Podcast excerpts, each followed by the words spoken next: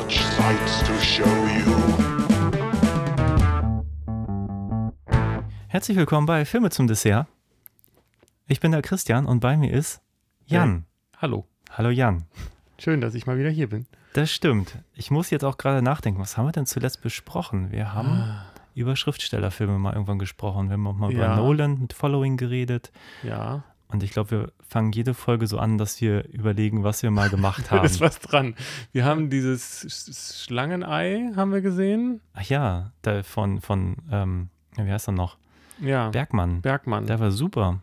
Ich, ich fand schon, ja. Ähm, ich glaube, wir haben noch einen anderen gehabt. Aber das kann man ja nachgucken.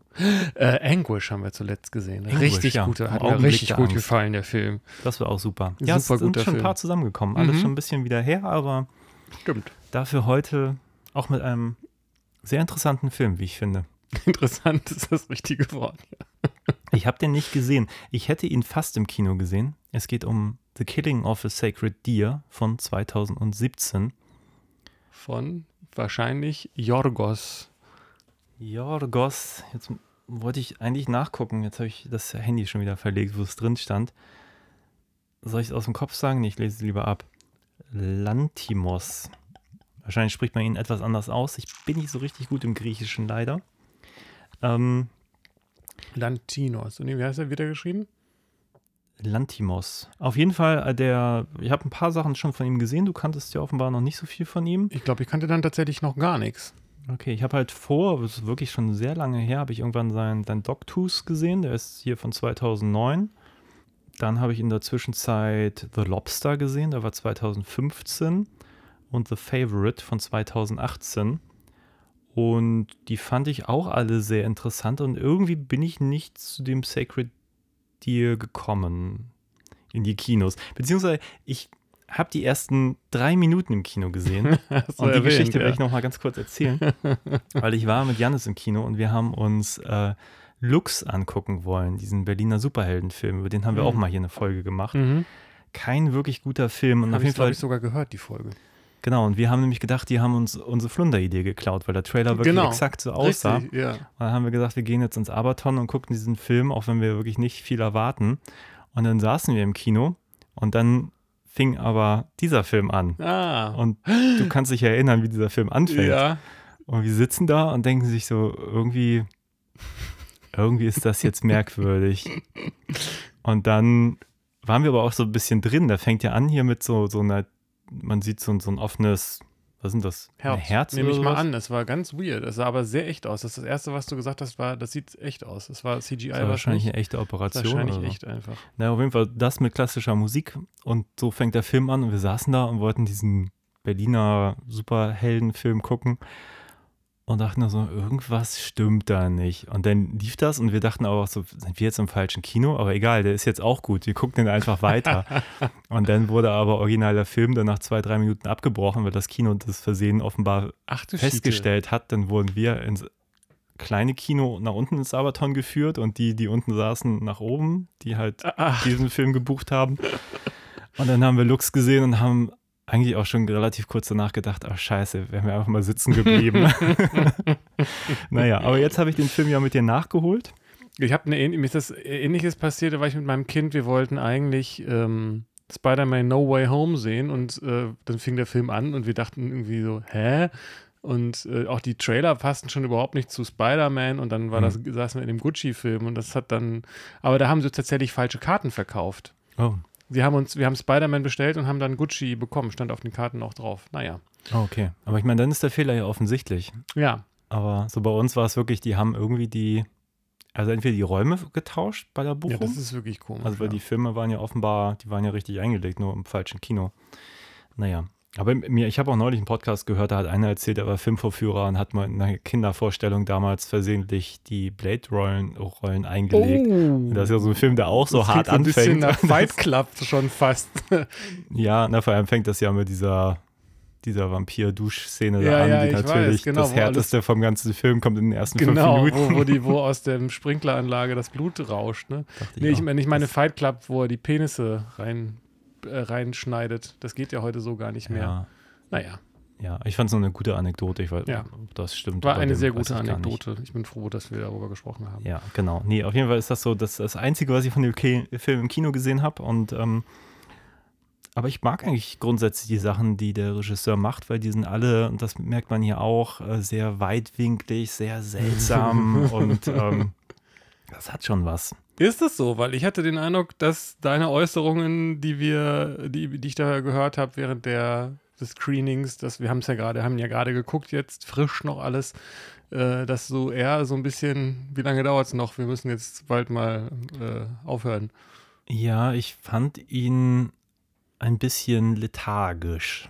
Das hat Mhm. aber mehrere Gründe. Ich weiß nicht, ob wir, ich glaube, wir sollten erstmal mit, mit ein bisschen Ja. vielleicht den Inhalt einmal Revue passieren lassen und dann, dann sozusagen ins Detail. Soll ich einfach mal versuchen, den Inhalt zusammenzuführen? Oder Ja, ich weiß nicht. Ich weiß noch, wie ich starten? das beim ersten Mal gemacht habe und du, äh, ich dann einfach äh, in ein paar Sätzen die Handlung zusammengefasst hast und du gesagt Ja. hast, oh nein, jetzt ist schon alles verraten. Dann mach das doch. Also auf jeden Fall sollten wir noch einmal klarstellen, ups, wir spoilern hier wie immer hart. Ja, hart. Also wer den Film noch nicht gesehen hat, tut vielleicht gut daran, äh, sich den mal anzuschauen. Oder sich spoilern zu lassen und dann zu entscheiden. Wobei ich jetzt auch nicht den Eindruck habe, dass es ein Film ist, wo es wirklich darum geht, dass man irgendwelche Twists verpasst, wenn man schon weiß, worum es geht. Also ich glaube, ich habe selten einen Film gesehen, wo es mir irgendwie so unwichtig war, wie die Geschichte weitergeht. Ich weiß auch nicht, ob das wirklich Twists sind, aber ich, ich wusste jetzt nicht wirklich, was mich erwartet, muss ich sagen. Ich auch nicht. Nee. Und das war schon eigentlich die größte Überraschung. Also, welchen, welchen, welche Stimmung der Film so irgendwie anschlägt und wie, Ja. in wel, was für einer Welt er spielt, eigentlich mehr als inhaltliche Twists. So. Und das ist, glaube ich, tatsächlich Stimmung und Welt sind schon echt die entscheidenden Punkte, die diesen Film, glaube ich, auch auszeichnen, oder? Also, das fand ich beides sehr ähm, besonders irgendwie. Ja. Und ich muss sagen, deswegen deine Beobachtung an mir, ich, ich stelle halt immer wieder fest, dass mir doch Inhalt sehr wichtig ist oder so ähm, Figurenmotivation und sowas. Und ich weiß nicht, ob das so eine Stärke des Films ist, sage ich mal so. Aber dafür hat er viele interessante Dinge, das will ich jetzt nur mal so vorweggenommen haben. Also jeder, jemand, der jetzt noch so, mache ich jetzt den Podcast an oder aus, da Ja. würde ich jetzt raten, einmal kurz einen Film gucken, Okay. geht zwei Stunden, ist auf jeden Fall sehenswert. Ja. Ob man ihn dann lieb mag oder so, das sei mal dahingestellt. Auf jeden Fall ist man um eine Erfahrung reicher. Das wäre jetzt mein Vorfazit. So. Das würde ich auch sagen. Also ich hatte so Vibes, äh, so lynchige Vibes, die bei mir ankamen, so von der Gesamtsache her. Und ich habe immer auch wieder an Aki, Aki heißt der Aki? Aki Karusmäki ja. gedacht, äh, den ich ja eigentlich auch sehr mag, ähm, weil es so eine ganz komische, hölzerne Selbstverständlichkeit von absurden Dingen irgendwie so gab. Und auch, also gerade die Hauptfigur, ähm, also Colin Farrell, der hat ja, hat es ja super gemacht, diesen, diesen Arzt, diesen Chirurgen so anzulegen, dass er fast wirkte wie ein Roboter letztendlich. Ne? Also er war immer sehr, er redete relativ schnell, aber auch relativ monoton.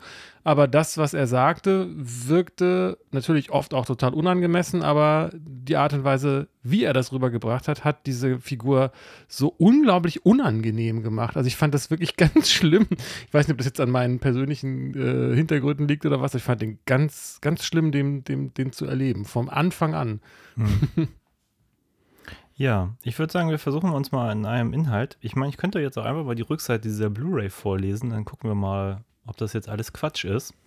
Ich mache das einfach mal. Ich bin gespannt. Also, Steven, gespielt von Colin Farrell, ist ein erfolgreicher Herzchirurg und verheiratet mit der Augenärztin Anna, gespielt von Nicole Kidman. Mit ihren beiden Kindern Bob und Kim leben sie in einem schönen Haus in einem idyllischen Vorort, eine perfekte Familie. Doch unter der makellosen Oberfläche beginnt es zu brodeln. Natürlich, als der 16-jährige halbweise Martin, gespielt von Barry Keoghan, auftaucht, der Teenager aus einfachen Verhältnissen, weil das Haus war jetzt schon gar nicht so, so Für unschön. US-amerikanische Verhältnisse wahrscheinlich. Ja. Holz. Also er freundet sich mit Steven an und versucht ihn mit seiner Mutter zu verkuppeln. Als sein Plan scheitert, belegt er Stevens Familie mit einem Fluch. Ah, so habe ich das gar nicht verstanden. Nee, das ist sagen. auch eine richtig dumme Inhaltsangabe. Ja.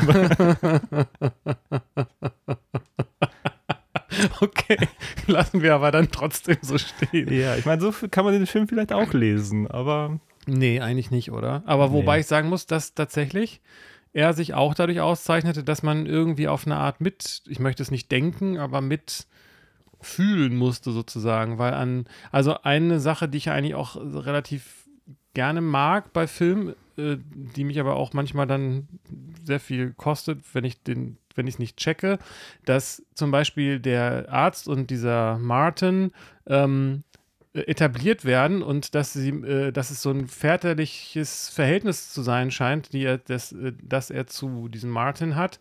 Und dann stellt sich aber heraus, dass es gar nicht sein Sohn ist. So. Ja. Aber erst nach 20 Minuten oder so erfährt man, dass er noch eine andere Familie hat und fragt sie und ist dann fragt sie dann, hä? So, weil das so selbstverständlich inszeniert wird. Er schenkt ihm dann so eine, so eine teure Uhr und so irgendwie. ja. Also ich finde, ich glaube, da kommt vielleicht auch das mulmige Bauchgefühl her. Ich finde, am Anfang legt er unglaublich viele falsche Fährten damit. Ja. Und man denkt so, ist das jetzt so, ist das jetzt, hat er jetzt so einen, so einen minderjährigen Liebhaber, dieser Arzt? Oder ja. was, was steckt da so hinter? Weil er hat da plötzlich, dann, dann stellt sich raus, der 16-Jährige ist nicht sein Sohn, ihm hat er aber gerade eine super teure Uhr geschenkt. Und das ist ihm auch so ein bisschen peinlich, dass der da im, im Krankenhaus auftaucht. Und irgendwie ist das alles halt super merkwürdig. Und irgendwie bringt er ihn dann auch nach Hause, dass seine Frau und seine Kinder ihn kennenlernen. Und man denkt sich so, was, was macht er denn da? Was machen die alle? Also das Ja. war ja, also ich finde das wahrscheinlich ein Lehrstück auch darin, äh, zu gucken, wie man eine unangenehme Atmosphäre kreiert. Das hat er an vielen Stellen wirklich gut gemacht und das war ein Teil davon, das, was du gesagt hast. Ja. Ein anderer Aspekt war, dass die Figuren völlig unangemessen miteinander geredet haben, ganz oft. Ne? Also es gab irgendwie so, so, so, so, ich will es nicht Body-Horror-mäßige Dinge nennen, weil es das ja nicht war, aber so völlig unangemessen, dass der Vater plötzlich irgendwie in so einem Smalltalk-Zusammenhang davon erzählt, dass seine Tochter gestern zum ersten Mal menstruiert hat oder ähm, dass sie über die Frage reden, wie viel Körperbehaarung der eigene Vater hat oder, oder nicht oder irgendwie Ja. sowas die ganze Zeit. Ne? Und dann wird der Vater auch noch gebeten, das zu zeigen und er macht es dann auch noch. Ja, Also genau. es ist halt einfach So. super unangenehm. Und dann sagt er, aber das ist jetzt nicht ganz so viel, wie dein Sohn gesagt hat. Du hast zwar mehr Haare als dein Sohn, aber es ist nicht, äh, als ich, aber es ist jetzt nicht dreimal so viel wie bei mir und so. ja. Äh, warum? Auf jeden Fall, um den Inhalt vielleicht nochmal so, so ein bisschen in, in, in, in die eigentliche Handlung zu bringen. Dieser Sohn lernt halt die Familie kennen. Man merkt, er ist, also dieser Junge, also ich will schon sagen Sohn, dieser, Ja. dieser Martin ist halt super merkwürdig und man merkt auch, dass das irgendwie wird das immer, immer schlimmer und auch was der Vater, also wie der Vater ihn dann sozusagen in das Familienumfeld bringt, der freundet sich dann auch mit der Tochter an und irgendwie weiß man, das ist halt alles überhaupt nicht gut und dann wird er zu denen nach Hause eingeladen und die Mutter, gespielt von Alicia Silverstone, versucht dann auch noch mit ihm anzubändeln. Ach, das war Alicia Silverstone. Ja. Ist das die aus, ist das die Clueless. Batwoman? ja, genau. Batgirl, meine ich. Aus Batgirl? Batgirl in dem, in diesem ganz unsäglichen vierten Batman von damals. Ja, genau, klar, klar. Ach, Batman und Robin. die habe ich überhaupt nicht wiedererkannt. Der Nippel-Batman ist das, ne? Ja, genau. genau. Der, mit der Mutter geht der Arzt dann mal nicht ins Bett, auch wenn man nicht so genau, genau weiß, ob da das nicht auch dann irgendwie, weiß nicht. Mm, Also ich hatte weder jetzt diese Vibes, dass es der Liebhaber sein könnte, noch dass er jemand ist, der irgendwie fremd geht. Das hatte ich gar nicht so das Gefühl. Nee, aber darum irgendwie ist alles merkwürdig. Auf jeden Fall geht es irgendwie darum, der Junge hat versucht, ihn irgendwie mit seiner Mutter zu verkuppeln, warum auch immer. Ähm, Als um, so- ich habe so gedacht, vielleicht damit, weil er darauf gehofft hat, dass er die äh, Rolle seines Vaters ersetzt.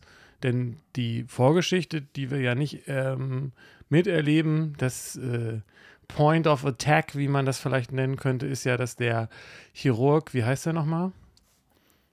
mhm.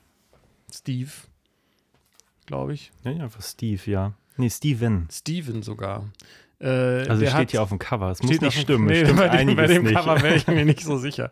Äh, Stephen äh, hat äh, leider, leider den Vater äh, von Martin getötet. Äh, Bei einer also, Opero- OP, weil er ist ja Chirurg. er ist Chirurg und, Und, er er hat aber getrunken. Genau, so wie wir hier. Brewdog. Ja, aber er hat wohl zwei Drinks gehabt und wahrscheinlich Ja. hat er kein Bier getrunken, sondern bestimmt irgendwas Härteres. Oder? Ähm, Ich meine, so Ärzte in Filmen, wenn sie trinken, dann doch irgendwie. ich fand auch das fand ich irgendwie, also es war sehr viel, sehr komisch in diesem Film und ich glaube, dass wenig davon zufällig war. Und ein Punkt ist, ich glaube, man sieht ihn, glaube ich, nie irgendwie Alkohol trinken. Nee, aber er ist ja auch nüchtern. Also es gibt ja diese Szene, wo, sie, wo er mit Nicole Kidman, also mit seiner Frau, relativ früh gehen, weil sie sagt, wir trinken nicht und wir gehen jetzt, weil er muss morgen früh raus. Das scheint ja so ein Thema mal in der Vergangenheit gewesen zu sein und sie sorgt halt eigentlich dafür, dass er auf diesen Partys halt auch möglichst schnell verschwindet. So. Okay, ich weiß jetzt, aber das mit dem, das war doch erst sechs Monate her, ne? Mit dem, mit, der, Nee. mit der Operation. Ich glaube, das ist länger her. Sechs Monate war es her, dass er, dieser Junge wieder in sein Ah, Leben okay. getreten ist. Gut, kann natürlich sein, dass das dann sozusagen die Konsequenzen waren, aber er ist, ähm, ich meine, der, der Chirurg, der trinkt, ist ja nicht nur ein Klischee, sondern wahrscheinlich auch statistisch nicht ganz neben der Realität, weiß ich aber nicht, möchte jetzt hier niemand persönlich. Es ist ein stressiges Leben. Der Film Ja. zeigt jetzt aber auch nicht den stressigen Nein. Chirurgenalltag. Eben. Das geht Das- ja es ist ziemlich aus ganz- dem Weg. Absolut, es ist ganz viel, wo man sich fragt, der Film zeigt ganz viele Dinge, die andere Filme nicht zeigen und er zeigt ganz viele Dinge nicht, die andere Filme zeigen, habe ich den Eindruck. Also man hat immer den Eindruck, man steht so ein bisschen neben der, der Story und dem Set. Also es irgendwie. gibt keine Szene, wo, wo irgendjemand in die Notaufnahme geschoben wird und der Arzt da schnell hinkommen muss. Gibt es einfach nicht. Nee, und es gibt, es gibt halt, äh, die Kinder werden dann untersucht, aber Mhm. man, auch davon kriegt man irgendwie nicht so viel mit. Es wird also auch inhaltlich gar nicht irgendwie, so wie bei Dr. House oder sonst wie, auf irgendwas eingegangen. Es wird immer nur gesagt, wir haben doch schon jetzt alles ausprobiert. Ja. Wir wissen nicht, was es noch sein könnte, aber es wird überhaupt nicht Genau. im Detail auf irgendwas Ich würde nochmal gern, glaube ich, kurz den Ja. Inhalt ähm, kurz weiterführen, weil Ja.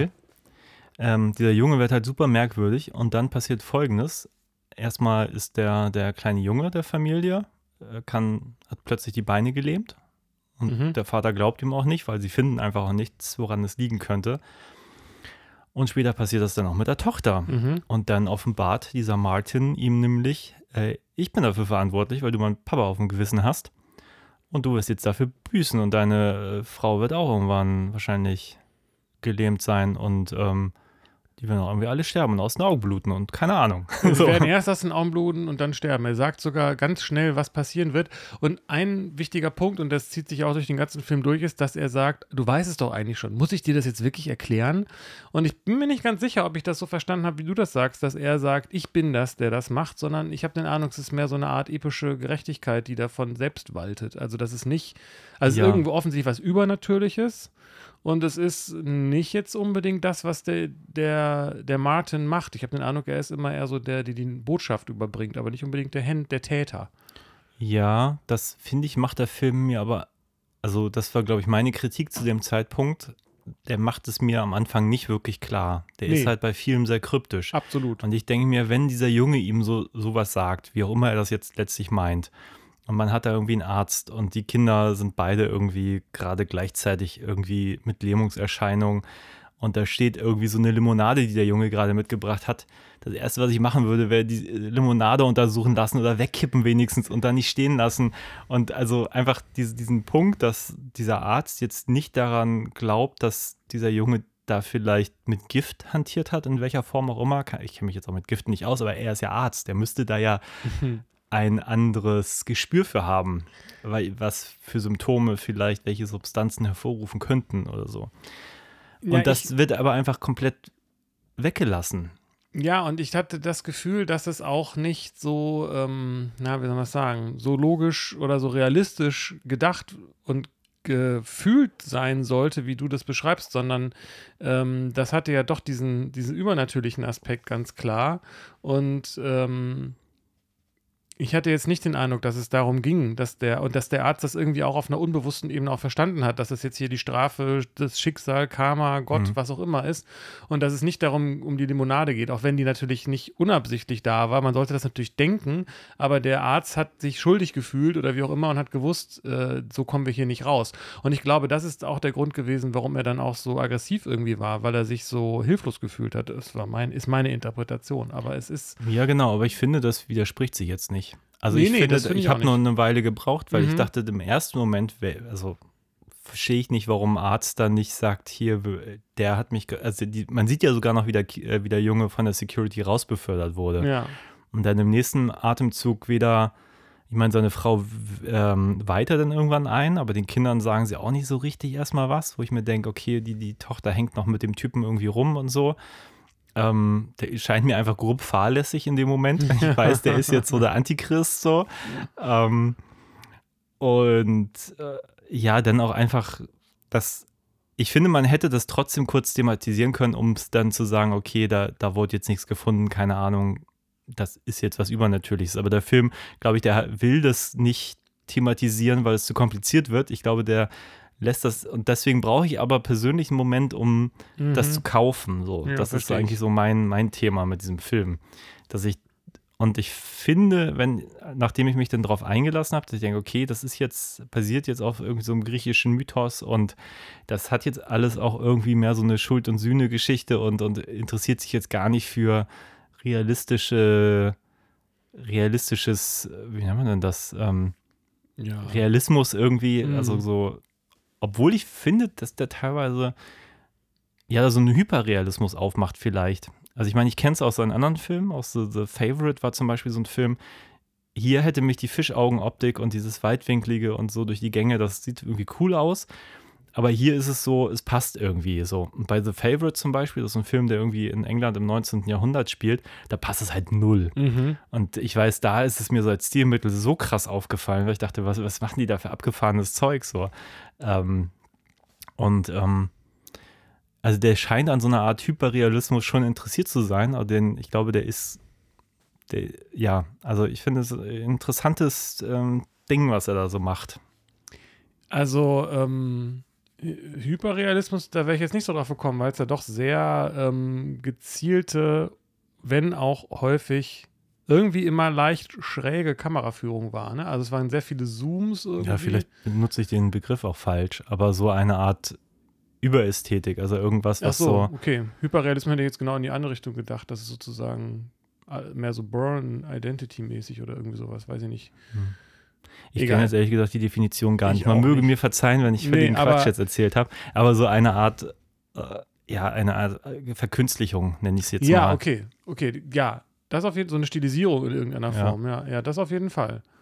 Ja, vielleicht habe ich das ein bisschen früher irgendwie äh, gefühlt oder so. Also ich fand die, die, das, diese Frage, warum er denn sich jetzt nicht so und so verhält, die hat sich mir irgendwie nicht gestellt, weil ja sowieso alles total weird war, von A bis Z. Und die Kinder wussten ja auch plötzlich Dinge. Und es gab also, die haben ja auch irgendwie so eine Art, äh, weiß ich auch nicht, übernatürliche Verbindung zu diesem Martin plötzlich gehabt. Und das war einfach alles so, so Lynch-mäßig halt auch, wie, wie hier diese Espresso-Szene aus, aus Mulholland Drive oder andere, wo, wo man so fragt, äh, man soll gerade nicht verstehen, worum es ja eigentlich geht, sondern die verhalten sich irgendwie so komisch. Was ich mich gefragt habe, es gibt ja diesen Spruch, ähm, eigentlich geht es in Filmen oder in Geschichten oft darum, dass Figuren, die man mag, Dinge tun, die man, die man nicht gut findet. Äh, und anscheinend haben diese Figuren zwar alle irgendwie was gemacht, was man nicht gut findet, aber ich mochte auch keine von den Figuren. Also ich frage mich wirklich, wieso der Film es geschafft hat, mich bei der Stange zu halten, weil das waren ja alles irgendwie, es, es war eigentlich, es gab eigentlich nicht eine richtige Geschichte, behaupte ich mal. Also die war sehr minimalistisch, die Story. Die Figuren waren alle irgendwie komisch, eher so bemitleidenswert als, als sympathisch oder irgendwas. Und sie haben sich auch die ganze Zeit irgendwie bescheuert verhalten. Ich weiß gar nicht, was das, was war das? Was habe ich gerade gesehen? Ja, ich weiß nicht, also ich fand, der war schon spannend. Also es war Mhm. so, dadurch, dass, dass er eben so viele Leerräume lässt, bin ich dann doch irgendwie, wo ich denke so, okay, was, was passiert denn jetzt? Ich bin schon irgendwie interessiert. Dann lässt der Film sich aber auch relativ viel Zeit Oh ja. und trotzdem habe ich da so immer so eine Grundspannung drin, die ich halt eigentlich auch ganz cool finde, so. Und dann macht er aber auch inhaltlich, und ich glaube, das macht ihn so interessant. Wie gesagt, dass er so ein paar falsche Fährten legt und Mhm. auch einfach so ein paar inhaltliche, wie nennt man das? Rote Heringe. Ja, ich, ich weiß gar nicht, ob, man, ob es da so einen Begriff für gibt, aber zum Beispiel hat man am Anfang, wo ich noch den Rammstein-Witz gemacht habe, Oh, oh. also seine, seine Frau, gespielt von Mhm. Nicole Kidman, legt sich halt so hin wie eine Frau, die gerade unter Betäubung ist. So. so und dann unangenehm. haben die irgendwie Sex, also so, so Naja, einseitigen Sex, Sex. halt. So. Sie fragt ja noch, es fängt, sie kommt einfach nur rein und sagt äh, Vollnarkose, so, ne? Ja. Und ich weiß gar nicht, ob sie überhaupt noch Ja sagt, aber dann legt sie sich so hin aufs Bett, zieht sie aus, legt sie aufs Bett, als ob sie unter Vollnarkose wäre, damit er sie dann da Genau, und das ist halt kann. schon irgendwie unangenehm und weird und man denkt sich, oh, das ist schon echt ein kaputter Arzt, der solche Fantasien hat, die dann Ja. seine Frau ihm auch noch irgendwie da. Ähm, aber gut, und dann später die Kinder sind irgendwie gelähmt und dann versucht sie es nochmal und dann denkt sich nur so, und er hat auch gar keinen Bock mehr. Und Genau, das ist so verständlich. furchtbar, es ist so furchtbar. Sie ist- zieht sich einfach nackt aus, legt sich aufs Bett, spielt Vollnarkose, um ihn, um ihn sozusagen äh, was Gutes zu tun genau, und das funktioniert halt nicht mehr, weil die beiden Und- Kinder irgendwie gelähmt sind und das ist halt einfach echt unangenehm. absolut unangenehm. Es war alles so unangenehm. Es war so viel, so unangenehm. Diese ganzen Kommunikation, diese ganze Kommunikation, diese, diese, diese, es war einfach ganz viel einfach darauf ausgelegt, wie machen wir das jetzt möglichst unangenehm, diese Situation oder diese Ja. Szene. Ich weiß gar wenn ich nicht. Leute kenne, die sowas wie Vollnarkose spielen, bitte erzählt mir das niemals. Ich meine, äh, no King-Shaming, es kann ja Spaß machen, aber es war jetzt irgendwie Ja, es ist wirklich unangenehm. War wirklich sehr unangenehm dargestellt. Das fällt mir jetzt gerade auf. Es war irgendwie, man hatte den Eindruck, dass er versucht hat, äh, es irgendwie unangenehm zu machen. Auch diese, diese Weitwinkelaufnahmen, was du meinst. Es gab ja so Steadicam-Aufnahmen, wo sie ihm so durch die Krankenhausflure gefolgt sind, das auch sehr untypisch aussah für ein Krankenhaus, fand ich. Es war eben nicht, was du meinst, diese, diese typischen äh, Krankenhausszenen. Da wurde jetzt niemand irgendwie mit einer ba mit so einer äh, Krankenbahre mal schnell irgendwie durch den Gang geschoben im Hintergrund oder so. Es wirkte Ja. eigentlich fast wie ein Bürogebäude irgendwie. Das waren oder immer nur leere weiße Gänge, ja, Ja. Die du dann mit so einem Weitwinkel so abschießt, dass auch wirklich viel Wand und möglichst wenig Mensch in der Bildmitte. Und, Und viel Headroom und der Kopf auch immer so schön in der Mitte, wie von irgendwelchen Selfie-Sticks von Leuten, die sich nicht auskennen. Also es war, gigantische Rolltreppen, alles ja, aber mehr so wie so ein larger Kaufhaus. than life. Eine Rolltreppe im Krankenhaus. Hast du jemals eine Rolltreppe im Krankenhaus gesehen eigentlich? Also irgendwas stimmt, das fällt mir jetzt gerade auf, wo du das so sagst. Es wieso Rolltreppe im Krankenhaus? Da stimmt doch was nicht. Weiß ich nicht. Also, das will ich jetzt nicht. Also, jetzt in deutschen Krankenhäusern, aber in irgendwelchen amerikanischen, why not? Also, da würdest du ja relativ easy mit einer, auch mit einem Rollstuhl vielleicht da ohne, ohne Stufen irgendwie hochkommen oder Ja, runter. äh, auf jeden Fall nicht das, was ich mit dem Krankenhaus assoziiere, sondern mit einer Mall oder sowas. Also ähm, vielleicht war es auch gar nicht mehr das Krankenhaus. Es wurde nicht explizit gesagt, dass sie da jetzt gerade im Krankenhaus sind, glaube ich. Weiß ich Mhm. nicht. Aber auch dieser Bildausschnitt und auch dieses Rumgezoome die ganze Zeit. Ich, ich meine, ich nehme fast an, dass es wirklich gezoomt war und nicht digital gemacht war. Also das war schon alles sehr, sehr, sehr unangenehm und ungewöhnlich. Und was hast du, welchen Begriff hatten wir gerade? Außer unangenehm? Irgendwie, äh, ja, ungewöhnlich auf jeden Fall. Ja, du hattest ja zwischenzeitlich mal gefragt, ob das Bild nur so unscharf ist oder ob es in meinem Beamer liegt. Ja, Letzteres möchte ich nicht hundertprozentig ausschließen. aber jetzt nicht. Das ist halt also nur so ein ganz schöner Beamer. 720p Beamer. Den habe ich schon ein paar Jahre. Da gibt es sicherlich bessere auf dem Markt. Ich glaube nur in diesem Fall, Ja, ähm, der arbeitet so viel ich weiß. Ich bin der Meinung, mal zu, zu Favorite irgendwas gelesen zu haben, dass der unglaublich viel gerne so Vintage-Objektive einsetzt ja und auch auch auf Film dreht und so. ja, ja Und auch Lowlight und alles. Also, Das Bild war aber auch, auch, auch unangenehm, aber auch besonders. Also ich fand, alles war irgendwie auch besonders, was wir gesehen haben. Also das habe ich so noch nicht gesehen, muss ich sagen. nee, ich kann mich auch gerade nur an zum Beispiel dieses super Weitwinkel von oben erinnern, Ja. wo du äh, da die Mutter mit dem Jungen die Rolltreppe runterfahren siehst, der dann am un unten zusammenbricht und das hält halt einfach aus dieser Vogelperspektive da auch voll lange drauf und das ist einfach ein unglaublich ästhetisches, spannendes Bild. Ja, fand ich auch. Und aber auch ganz viel so ich dachte, es ist nicht so Demoband geeignet für Schauspieler, aber ja, das stimmt. Also oft, ich habe auch, ich habe auch gedacht, das kann man, also den müsste man eigentlich auch im Kino sehen. Auf dem Handy sind dann die äh, Schauspielenden dann oft nur so drei, vier, fünf Handy Pixel siehst du groß. gar nichts nee, mehr. Genau. ähm, also Pro-Tipp, nicht auf dem Handy gucken, ja, genau. Film. Pro-Tipp, genau.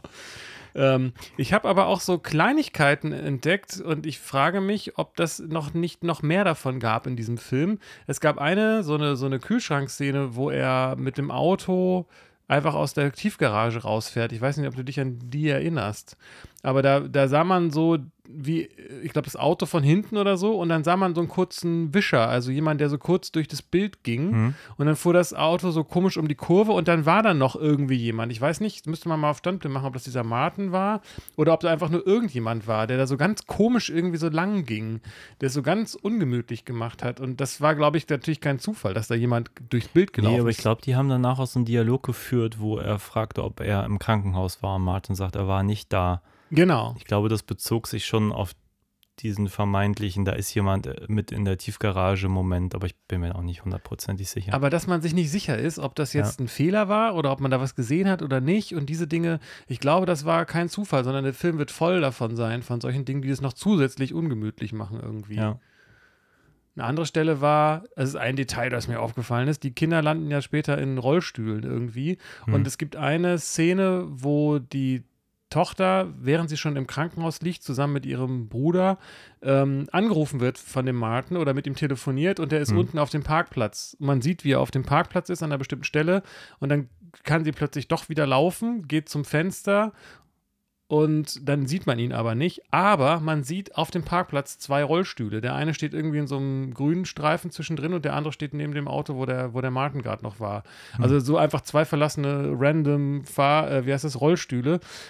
Und äh, ich habe, mir ist es aufgefallen, ich nehme an, den meisten ist das nicht aufgefallen. Und Mir auch nicht. Aber ja, genau, müsste man, also, aber das, das sind so kleine Vorboten, die aber ja nun sehr offensichtlich sind, wenn man sie sieht, Hm. aber deswegen auch so ein bisschen so ein Lynch-Feeling. ich fand haben. das super weird, auch dass es nachher so fast normal ist, dass diese gelähmten Kinder sich da einfach durch, die, durch das ganze Haus ziehen und die Treppe runter und dauernd aus dem Bett fallen und vom Vater auch noch hingeschmissen werden und das ist einfach so, Es alles war, so, so over the top irgendwie, aber so, so, so irgendwie auch diffus gleichzeitig. Ja. Nicht so, genau. nicht so, äh, so nach dem Motto, das ist jetzt merkwürdig, sondern es ist einfach normal, diese Merkwürdigkeit. Und das ist eigentlich das, was es dann noch, noch mal merkwürdiger macht. Das, und das, haben, das hatte echt. Dass auch der Vater nicht getroffen. darauf reagiert, dass das Kind gerade durchs ganze Haus gerobbt ist. So. Genau, das ist völlig ignoriert, genau. Und da spielt, glaube ich, auch diese Weitwinkelästhetik, die dann ja doch sehr häufig da war, auch eine Rolle, weil das eben, es wurde eben nicht draufgehalten, sondern man sieht halt irgendwie so einen Raum und dann robbt da halt irgendwie so äh, auf, auf, auf 4% des Bildschirminhaltes irgendwie so ein Kind durch das Zimmer von A nach B. So, es ist total unaufgeregt. Ich wollte die ganze Zeit schreien, merkt ihr es denn gar nicht, wie komisch das hier alles ist die ganze Zeit so irgendwie? Das hatte auf jeden Fall was von der Groteske und passt auf jeden Fall durchaus in das Schaffen des, des Regisseurs, soweit ich das beurteilen kann. Aber der ist irgendwie ernster als so die anderen, zumindest wie ich sie in Erinnerung habe. Ich glaube, Dogtooth war auch so eine Groteske, aber auch relativ ernst im, im Subton so. Lobster war ein bisschen, bisschen humorvoller, wenn ich mich recht entsinne, aber auch weird so. Und Favorite habe ich auch eher als bisschen ernst, aber mit so auch sehr ironischen Untertönen irgendwie gespeichert. Also ich, ich hatte aber schon das Gefühl, also ich glaube, es hat, ich habe das zwischendurch mal gesagt, es hat, glaube ich, keine einzige Person in dem Film gelacht. Und ich glaube, dass nicht mal irgendwie jemand mal gelächelt hat. Also es war sozusagen alles super emotionslos, bis auf so diese paar Ausraster von dem, von dem Daddy da, Steven. Aber ich hatte den Eindruck, dass es durchaus auch so einen gewissen Humor mit sich gebracht hat, den die Figuren jetzt nicht gespürt haben, aber also ich, es hat ja auch eine Absurdität, die auch eine gewisse Lustigkeit hatte, fand ich zumindest. Absolut. Ja, und ich glaube, er arbeitet viel mit Symbolik. Ich habe mich gerade gefragt, ob äh, sein Lieblingsfilm von Martin, täglich grüßt das Murmeltier, irgendwas, irgendwas Tieferes noch aussagt. Ja, habe ich auch überlegt. Ähm, es wäre halt, habe ich halt gedacht, dieses, dieses immer wiederkehren, dass immer alles immer gleich ist, ne? Aber fand ich jetzt doch, wäre jetzt ein bisschen herein, herbeigezogen an den Haaren. Ja, ich fand es interessant, dass die Mutter eigentlich nicht wiederkam. Die wird ja nicht wieder, Alicia Silverstone. ja, nach diesem Abend ist sie ja auch nicht mehr zu Hause. Also sie Nee. wird ja nochmal besucht von äh, der Mutter, also von Nicole Kidman. Stimmt. O- oder der Junge und da ist die Mutter auch nicht da. Und ich habe mich, hätte mich jetzt auch nicht gewundert, wenn die Mutter da irgendwie tot irgendwo in der Ecke liegt, aber das, äh, das wird halt auch nicht, nicht erwähnt oder so.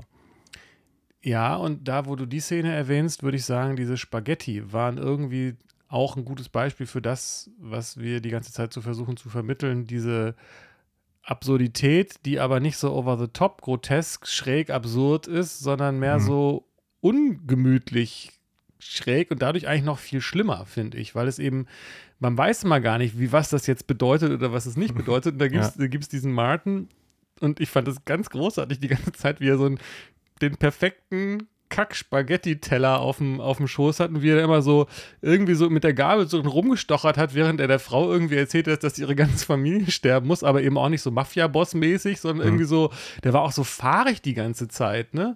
Der, Ja. der, der Martin. Und er hat dann eben auch nicht gegessen dann rumgestochert und dann erzählt er dann die Frau, die sagt, der Frau, die ihn gefragt hat, ob sie nicht sozusagen, wie sie denn da rauskommt oder ob sie denn vielleicht, wie sie denn weiterleben könnte, also irgendwie so eine ernsthafte, wichtige Frage gestellt hat, der antwortet er dann irgendwie darauf, dass er sein Vater so Spaghetti gegessen hat wie er und zwar so und so und dass er bisher immer dachte, er sei der Einzige, der Spaghetti so isst. Ich habe erstens nicht so richtig verstanden, wie er seine Spaghetti isst. Du meintest, hä, wieso essen, so essen doch alle ihre Spaghetti? Und man dachte noch so, dass er jetzt so eine, Na, das sagte er dann nämlich. Und dann dachte ich, aber ich kenne keinen Menschen, der so seine Spaghetti so rum, isst. genau, ja. so rum. Genau, und er sagt, nein, everybody eats his spaghetti like that. Und dann denkt man die ganze Zeit noch, ist das jetzt irgendwie eine metaphorische Antwort auf die Frage der, der Frau, die ich schon wieder vergessen habe, irgendwie so? Es war einfach so total weird, aber auf so eine, so eine, so eine diffuse Art, die die ganze Zeit sich auch noch fragt, ist das jetzt weird oder habe ich es nur nicht verstanden so? Und das, das hat der Film irgendwie sehr konsequent durchgezogen, fand ich irgendwie gut Hm. glaube ich, gar nicht so einfach, das zu kreieren. Aber man spürt irgendwie, dass der Regisseur oder das Team eine Vorstellung davon hatten, was sie versuchen wollen und das auch irgendwie sehr gut äh, und konsequent umgesetzt haben. So. Also irgendwie war das alles aus einem Guss, auch wenn die Shots irgendwie doch sehr unterschiedlich waren und man auch den Eindruck hatte, dass die oft das Objektiv irgendwie getauscht haben und manche nur für zwei, drei Shots hatten und so. Also es war sehr ähm, ungewöhnlich, aber in sich doch rund. So. Hm. Ja, ich habe zwischenzeitlich so ein paar Mal gedacht, boah, ich kann diesen Vater irgendwie. Also ich konnte erst den Jungen nicht ertragen und später konnte ich den, den Familienvater nicht ertragen, weil die auch wirklich so genervt haben. Ich meine, das war dann auch ihre Rolle und so. Und auch der Vater, der dann irgendwann so plötzlich so aggro war und dann da auch nicht wahrhaben wollte, dass sein Sohn wirklich gelähmt ist und dann anfängt, ihn irgendwie dadurch durch den Krankenhausflur irgendwie zu ziehen Oh, und zu, zu sagen, ja, funktioniert doch so. Der funktioniert gar nicht. Was ist zu tun für einen Arzt so? Und vor allem, was für ein Vater? Ich meine, Ja. das, das sind natürlich Knöpfe, die der drücken möchte, aber gleichzeitig dachte ich, das ist auch echt mit dem Holzhammer, ne? Aber so kommt das halt immer mal wieder und es, irgendwie funktioniert es am Ende auch ganz gut so. Ich, aber ich fand es zum Beispiel, mir ist, äh, äh, wie heißt der Film? Backlash? Der Es mit gibt Whiplash, aber Whiplash meine ich, sorry, genau, Whiplash. Backlash gibt es auch, genau. Ja, Musiker vielleicht nicht, aber weiß ich nicht. Aber äh, Whiplash, genau, das ist ja auch so ein bisschen diese Idee, diese Tough Love-Sache sozusagen, ne? Mhm. Aber irgendwie war das auch so inszeniert, dass es so, so off war mit dem Vater, also diese Stelle, die du meinst. Das war jetzt irgendwie nicht so draufgehalten irgendwie oder so, oder nicht so mit, dem- mit, mit, mit, dem, mit dem Finger drauf gezeigt, sondern er hat das dann halt einfach irgendwie so gemacht. Und dann hat er ihm noch dann diesen komischen pädagogischen Trick, dass er ihm irgendwie ein Geheimnis von sich erzählt hat und der Sohn dann sollte sein Geheimnis erzählen. Das Geheimnis, das der Vater erzählt hat, das war so unangenehm und so doof irgendwie auch gleichzeitig und Ja. so doof einfach. Oh. Ja. Auch das war irgendwie, passte super in dieses Muster, mach es weird, aber nicht, aber zeig nicht mit dem Finger drauf, sondern mach es irgendwie so selbstverständlich weird, ohne dass es, also es war irgendwie immer, immer wenn man versucht hat, es irgendwie einzuordnen, wie es ist oder zu vergleichen in irgendeine Art von Film oder Kunst oder Stil, den man schon gesehen hat, hat er gesagt, nö, ich bin jetzt aber doch noch ein bisschen anders. So kam mir das zumindest vor.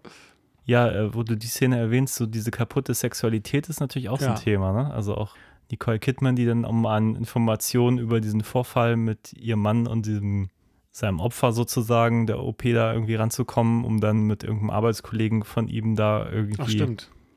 was zu haben. Naja. Das ist halt so einfach irgendwie. Also ich weiß nicht genau, was, was, äh, wo dieser Benefit ist. Diese, also äh, es unterstützt natürlich immer diese Weirdness und auch diese, diese, diese, diese Albtraumhaftigkeit im Prinzip, dass sie alle irgendwie keine, da erlebt keiner was Schönes, irgendwas Ja. mit Sexualität zu tun hat. So. Ähm, die Tochter ist auch so, die bietet sich ja dem Martin irgendwie an und der lässt sie auch irgendwie eiskalt mit diesem Wissen, dass sie irgendwie auch irgendwie Opfer wird. Und ähm, das fand ich zum Beispiel einen, einen, ganz coolen Moment, weil sie so auch so sagt, ich liebe dich irgendwie und so.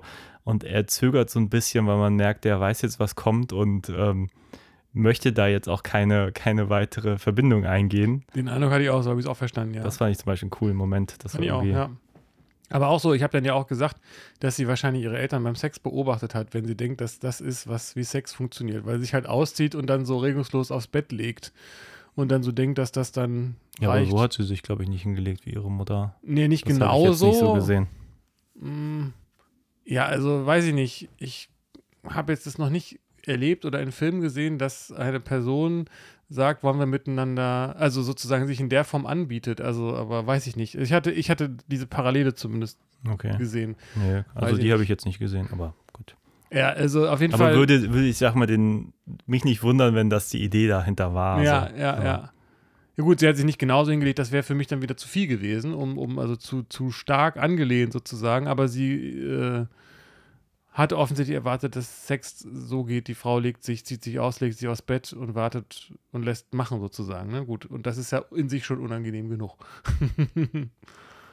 es gab noch eine Szene, die, die auch, ich weiß nicht, ob dir das aufgefallen ist, da kommt, glaube ich, die Tochter nach Hause. Irgendwie geht es auch ums Blumengießen. Es war irgendwie Blumengießen, war irgendwie auch ein Thema, ne? dass der Sohn die Aufgabe hat, die Blumen zu gießen. Und die Mutter hat das dann übernommen und die steht dann da nachts im, mitten in dem Vorgarten, also in den Gebüschen vor der Haustür, nachts mit einer Zigarette und so einem äh, Gartenschlauch, auf der auf Sprühen eingestellt ist und sprüht die Pflanzen von oben so ein, wie so Giftzeugs irgendwie so. Und dann kommt die Tochter nach Hause und sie reden. Und äh, die Tochter fragt noch, geht's dir gut oder was, wie geht's dir oder irgendwie sowas? Und, er, und erzählt ihr auch und prophezeit ihr auch, dass sie ja weiß, dass sie dann irgendwann auch jetzt bald nicht mehr laufen können wird und so. Aber dass sie da einfach so mitten in der Nacht im Vorgarten steht und die Blumen gießt. Wäre es am Tag gewesen, wäre die Szene ganz anders gewesen. Aber weil es halt nachts war, war es halt so absurd irgendwie und weird.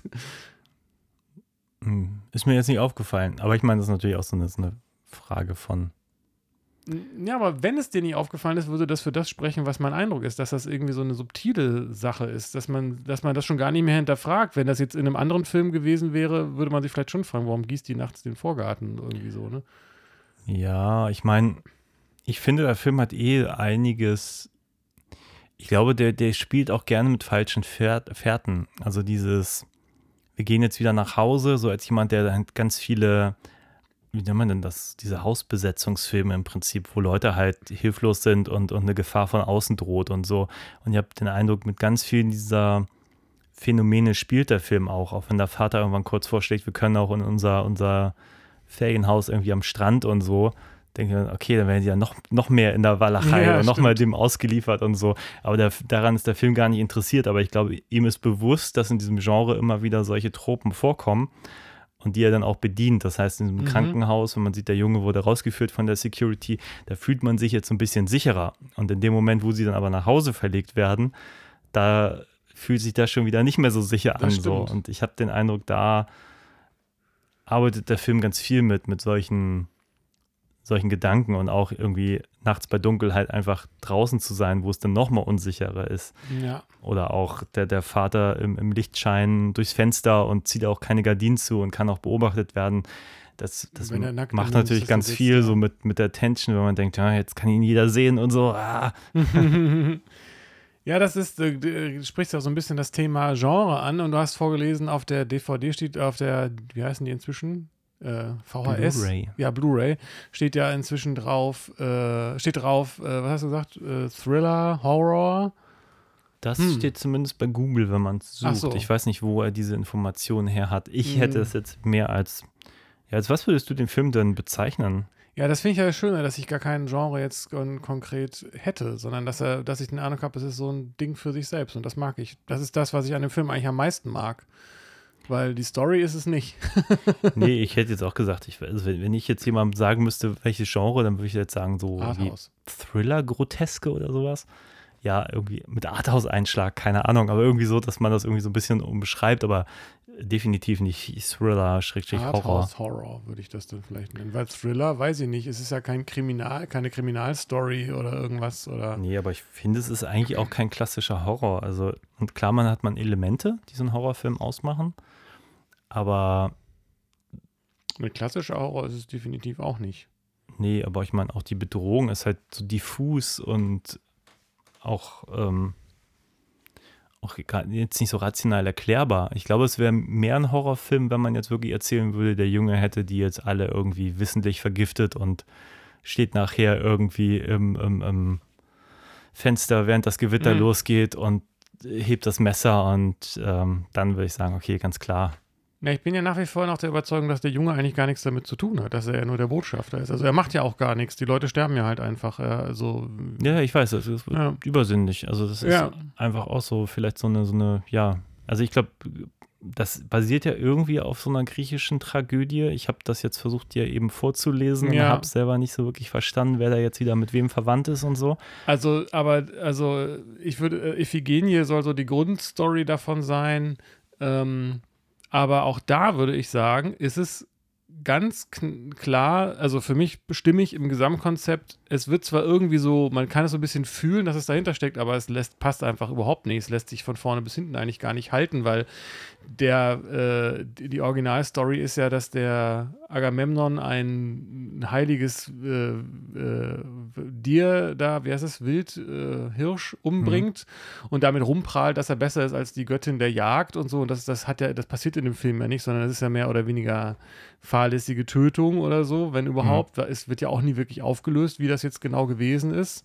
Ähm, und dann muss er ja die Tochter opfern und das tut er ja auch gar nicht. Er erschießt ja seinen Sohn am Ende per, äh, per Zufall und so. Also es hat äh, so ein bisschen wie Brother, Where Art Thou, ähm, wenn man das als, wenn man sozusagen die, die Odyssee als Geschichte kennt, fragt man sich schon so ein bisschen, was hat jetzt der Film damit zu tun? Also es ist höchstens motivisch ein bisschen daran angelehnt, aber gerade so viel, dass man es draufschreiben kann, aber überhaupt nicht genug, um, um da wirklich Parallelen jetzt herzustellen. Also ich glaube, man es verändert überhaupt nichts, wenn man die Originalstory dazu kennt. Ja. Und auch das, ja, wie gesagt, das passt halt dahin, dass der Film die ganze Zeit irgendwie so ein bisschen neben der Spur ist, aber auf eine perfekte Art, habe ich den Eindruck. Ja. Also, aber ähm, was es natürlich hat von der griechischen Tragödie, ist diese Unaufhaltsamkeit, ähm, dass am Ende meistens ja alle sterben, in dem Film ja dann nur einer. Ähm, naja, und die, die letzten Shots, ne? Also die letzte Szene, dass sie nochmal von der Bühne gehen einfach. Und dass der Chor singt. Das ist halt auch so eine Anspielung auf griechische Tragödie, aber es gibt keine tiefergehende Sache oder so. Also die, bei der griechischen Tragödie ist ja der Protagonist äh, von hohem Stand, tut etwas, ein, begeht einen kleinen Fehler und dafür geht nachher alles den Bach runter so. ja. Und das ist die Parallele, aber viel mehr steckt da, glaube ich, nicht drin. Ja, ich wollte gerade sagen, das ist natürlich strukturell das, was ich mit griechischer Tragödie verbinde, dass Dinge immer schlimmer werden Ja. und da auch sehr wenig Hoffnung ist Mhm. und es am Schluss auch einfach schlimm wird. So, das ist, ähm, das ist auf jeden Fall in diesem Film drin. Ja und Irgendwo. nein. Und dann hat es mich fast überrascht, dass dann doch nicht Genau. alle sterben. es gibt ja fast ein Happy End, möchte man sagen. Ja, zumindest ein düsteres Happy End. Irgendwie, Ja. ja. noch nicht mal düster, aber so ein bisschen nicht jetzt gerade lebensbejahend, das kann ich jetzt auch nicht sagen, aber zumindest, ich hätte mich jetzt gar nicht gewundert, wenn so siebenter Kontinent mäßig Haneke da jetzt alle draufgehen, die ganze Familie, Da- und das der Vater sich ja- auch noch selber erschießt, hätte mich jetzt überhaupt nicht gewundert. Nee, genau. Das ist ja auch das, wie eine Tragödie in der Regel ausgeht. Also, dass Ja. zumindest schon mal der Protagonist sterben, den ich auch immer eigentlich. Also, also ja, warum ist er eigentlich nicht tot? Genau, und das ist ja, also am, äh, am Ende ist es ja sowas wie epische Gerechtigkeit. Also der wird ja Genüge getan. Er, Mhm. ähm, das habe ich erst gar nicht verstanden, was er da macht. Wir haben ja beide da irgendwie an erweiterten Suizid am Ende gedacht, aber er dreht sich dann ja im Kreis und baut seine drei Liebsten. Also die Story ist ja, er hat den so den Vater von dem Martin umgebracht. Ja. Die Gerechtigkeit ist, dass jetzt eins seiner, ähm, dass er auch eins seiner, seiner drei anderen Familienmitglieder umbringen muss, Mhm. ähm, weil sonst alle sterben. Ja. So, das heißt, wenn er nicht, wenn er, das ist sozusagen die Idee und das versteht er, ohne dass ihm das jemand erklärt und deswegen stellt er sich nachher mit, einem, äh, mit einer runtergezogenen Mütze auf dem Kopf äh, in, in den Kreis seiner Liebsten und dreht Mhm. sich im Kreis und schießt und ausgerechnet beim dritten Mal so ein Zufall trifft er dann den Sohn.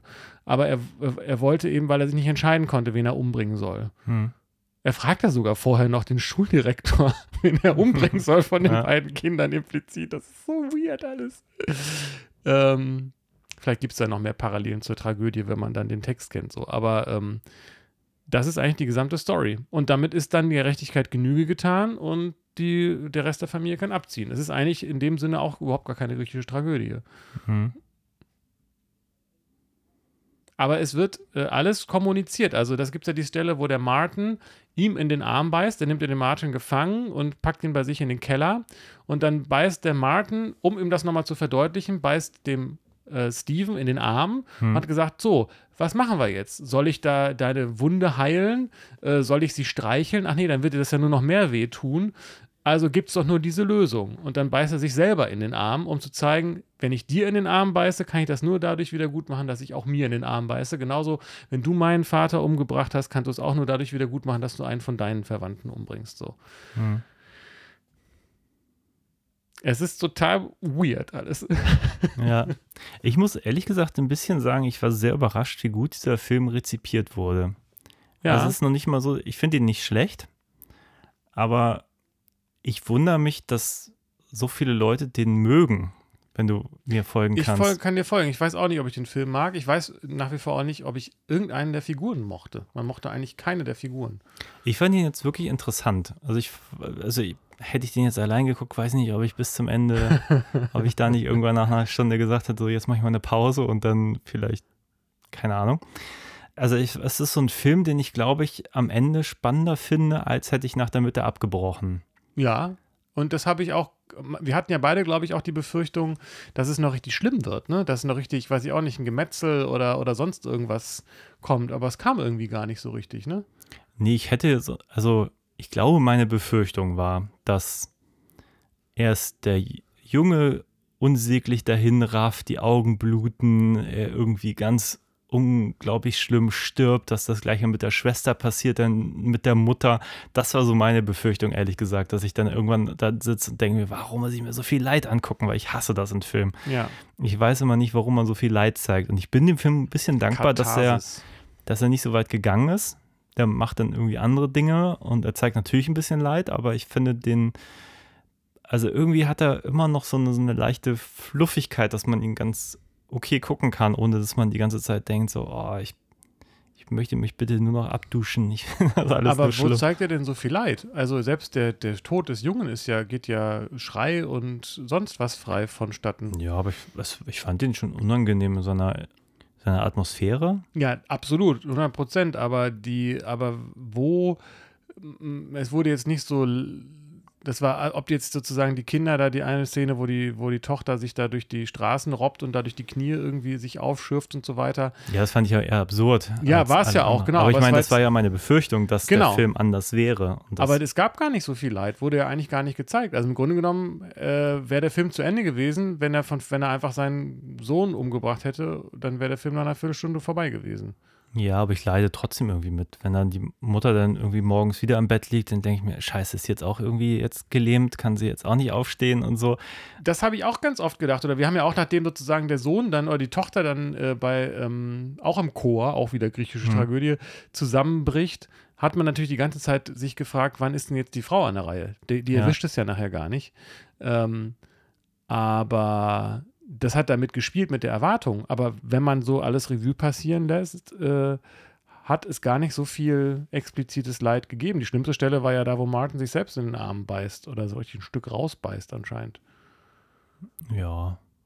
Und der Junge erschossen wird. Ja, aber der stirbt ja, also der Vater schießt, äh, ich meine, der Junge ist tot.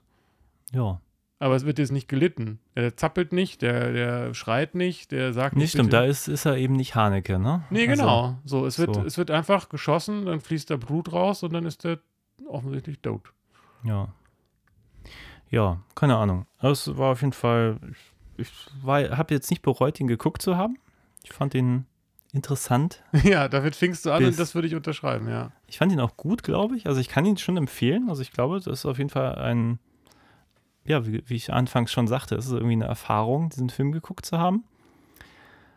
Es wird nicht mein Lieblingsfilm, das kann ich aber auch gleichzeitig auch sagen. Ja. Ich glaube, dafür sind mir die Figuren zu entrückt. Das ist halt wirklich mehr eine Groteske. Es ist irgendwie so ein Film, vielleicht lebt er auch noch von der, wenn man ihn nochmal sichtet, irgendwie ist er nochmal interessanter, weil man dann auch Symbolik entdeckt, die man jetzt übersehen hat oder so, wie die Sache mit den Rollstühlen, dass man sagt, da, da macht es ja noch Spaß, ein bisschen mehr so Schnitzeljagd zu betreiben und sich vielleicht dann auch mehr in die, die, die Vorlage reinzugraben und da noch Dinge zu entdecken. Ich kann mir vorstellen, dass es tatsächlich so ein Reiz wäre, wenn man das, das wollte.